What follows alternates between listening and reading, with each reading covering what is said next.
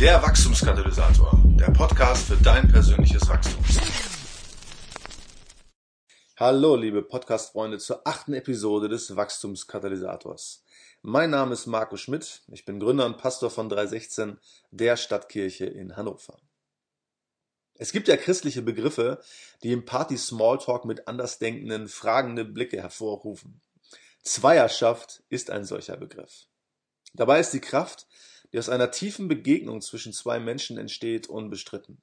Schon Schiller schreibt von dem großen Wurf eines Freundes Freund zu sein.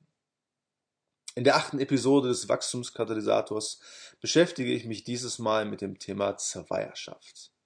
Für viele Menschen ist eine Zweierschaft ein oder vielleicht sogar der Wachstumsbeschleuniger schlechthin.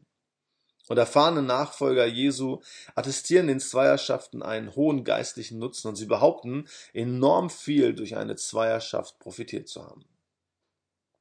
Was genau verbirgt sich hinter einer Zweierschaft? Bei einer Zweierschaft treffen sich zwei Männer oder zwei Frauen regelmäßig, falls möglich wöchentlich, für circa 60 Minuten. Die Zweierschaft ist eine Form von verbindlicher Gemeinschaft, in der die Nachfolge Jesu gemeinsam eingeübt werden kann. Zweierschaft meint die Freundschaft zweier Menschen, deren Lebensmittelpunkt Jesus ist und die ihre geistliche Reise gern gemeinsam bestreiten wollen. Das Ziel einer Zweierschaft besteht darin, sich gegenseitig den Rücken zu stärken, füreinander da zu sein und miteinander zu beten. Der Begriff Zweierschaft kommt so in der Bibel zwar nicht direkt vor, aber das Prinzip, zu zweit unterwegs zu sein, lässt sich an verschiedensten Stellen finden. Im Prediger 4 liest man zum Beispiel, zwei haben es besser als einer allein, denn zusammen können sie mehr erreichen. Stürzt einer von ihnen, dann hilft der andere ihm wieder auf die Beine. Einer kann leicht überwältigt werden, doch zwei sind im Angriff gewachsen. Und Jesus, der sandte seine Jünger ebenfalls immer zu zweit aus. Ob es nun um die großen Aufgaben ging, wie zum Beispiel die Kranken zu heilen, oder um die vermeintlich kleinen, wie einfach mal einen Esel zu besorgen. Jesus achtete darauf, dass seine Jünger im Doppelpakt unterwegs waren. In einer Zweierschaft geht es nicht nur um explizit geistliche Themen, sondern Zweierschaften haben einen ganzheitlichen Ansatz. Eine Zweierschaft hilft, das ganze Leben aus der Perspektive des Evangeliums zu betrachten. In der Zweierschaft kann ich mich mit einem anderen über meine Erfahrungen mit Jesus austauschen, auch über die frustrierenden und mit jemandem bezüglich meiner Alltagsherausforderungen Versuchungen sprechen und beten. Kurzum, in einer Zweierschaft geht es darum, einander zu ganzheitlicher Nachfolge zu verhelfen und einen Glauben zu leben, der das eigene Leben verändert und darüber hinaus danach Auswirkungen auf das Leben anderer hat. Eine Zweierschaft ist in gewisser Weise eine Mentoring-Beziehung. Allerdings gibt es bei einer, Mentor, bei einer Zweierschaft keine Meister-Lehrling-Beziehung, sondern man begegnet sich auf Augenhöhe. Im Rahmen der ultimativen Wachstumsformel habe ich ja in Episode 2 äh, über den Faktor und die Bedeutung des Mentorings gesprochen. Und eine Zweierschaft hat eine solche Mentoring-Dynamik und sie wirkt ähnlich, weshalb manche von Co-Mentoring sprechen, wenn sie eigentlich eine Zweierschaft meinen. Übrigens ist eine Zweierschaft auch ein guter Einstieg für alle, die als Mentor dienen möchten. Gerade am Anfang scheuen sich potenzielle Mentoren, einen Menti zu betreuen, weil sie der Meinung sind, noch nicht reif, geistlich oder angesehen genug zu sein. Indem man jemandem das Angebot einer Zweierschaft macht, kann man ganz natürlich in einen Mentoring-Prozess einsteigen, weil man sich bei einer Zweierschaft eben auf Augenhöhe begegnet und man bei einer Zweierschaft auf gleicher Stufe ist. Überhaupt ist es bei einer Zweierschaft unwichtig, ob man gleich alt ist oder ob man geistlich weiter ist. Warum sollte ich eine Zweierschaft haben? Manch einer fragt sich vielleicht, geht es nicht mehr darum, dass ich erstmal Alleinzeit mit Jesus verbringe, um geistlich zu wachsen? Ich glaube aus tiefstem Herzen, dass jeder, der geistlich wachsen will, Zeit allein mit Jesus verbringen sollte. Und ich persönlich kann auch in ausgedehnten Zeiten der Einsamkeit einen geistlichen Sinn und geistlichen Nutzen sehen. Und tatsächlich empfiehlt Jesus ja auch jedem Einzelnen, sich für das Gebet ins Kämmerlein zurückzuziehen. Aber allein geht man ein. Isolationshaft ist eine Foltermethode. Der Mensch ist bei aller Individualität zugleich auch immer auf Gemeinschaft angelegt. Und geistliches Wachstum geschieht am besten in Gemeinschaft mit anderen Menschen.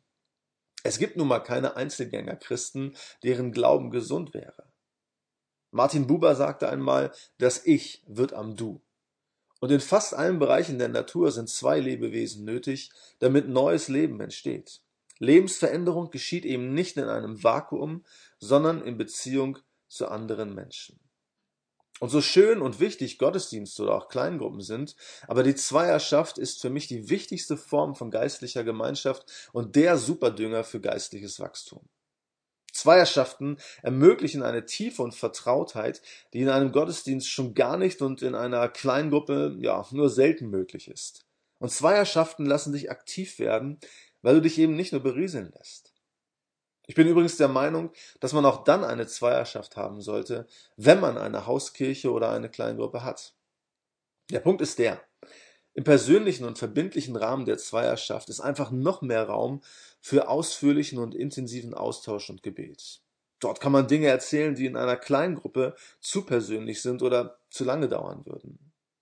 Außerdem lernst du dich und deinen Zweierschaftspartner immer besser kennen und es können sich tiefe geistliche Freundschaften entwickeln in einer Zweierschaft. Und überhaupt ist es heutzutage doch einfach so, dass die kleinen Gruppentreffen aufgrund der hohen Mobilität Einzelner häufiger mal ausfallen oder man aufgrund unterschiedlichster Verpflichtungen, die man so hat, nicht so regelmäßig teilnehmen kann. Und sowas bekommt der eigene Wachstumsprozess auch immer zu spüren. Und während es schwierig ist, Gruppen von acht bis zwölf Personen regelmäßig zusammenzubringen, ist es verhältnismäßig einfach, das Zweierschaftstreffen mal eben zu improvisieren oder auch mal am Telefon per Skype oder schnell mal in der Mittagspause durchzuführen. Falls du schon überzeugt bist und eine Zweierschaft beginnen möchtest, ist die Frage, was es braucht und wie man anfängt. Es genügen, wie gesagt, zwei Personen gleichen Geschlechts und die Bereitschaft, sich wöchentlich für etwa eine Stunde zu treffen. Außerdem natürlich die Bereitschaft, sich aufeinander einzulassen und sich gegenseitig Rechenschaft darüber zu geben, was im Leben läuft oder eben auch mal nicht läuft. Klar und deswegen nicht der Rede wert ist, hoffentlich, dass man nichts nach außen trägt und Verschwiegenheit vereinbart.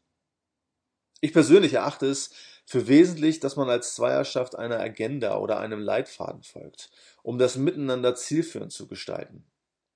Aus eigener Erfahrung weiß ich, dass seine Zweierschaft nur dann an Tiefe und Dynamik zunimmt, wenn man die Treffen nicht nur nach dem Lust- und Laune-Prinzip gestaltet. Ein Treffen könnte zum Beispiel folgende Elemente enthalten. Erstens Austausch über die Erfahrungen der vergangenen Woche. Zweitens Austausch über Bibeltexte, die man in der vergangenen Woche gelesen hat. Drittens Bekenntnis von Sünden und Herausforderungen des Lebens. Viertens Austausch über Anliegen der kommenden Woche und fünftens dann Gebet für und miteinander. Ganz besonders möchte ich in diesem Zusammenhang das Buch Zweierschaft entdecken von Claudia Ackers empfehlen. Claudia Ackers leitet gemeinsam mit ihrem Mann Daniel die Arbeit der Navigatoren in Deutschland. Und gerade die Navigatoren sind Experten auf diesem Gebiet und betonen, äh, übrigens auch bedingt durch ihre Gründungsgeschichte, den Wert von Zweierschaften außerordentlich.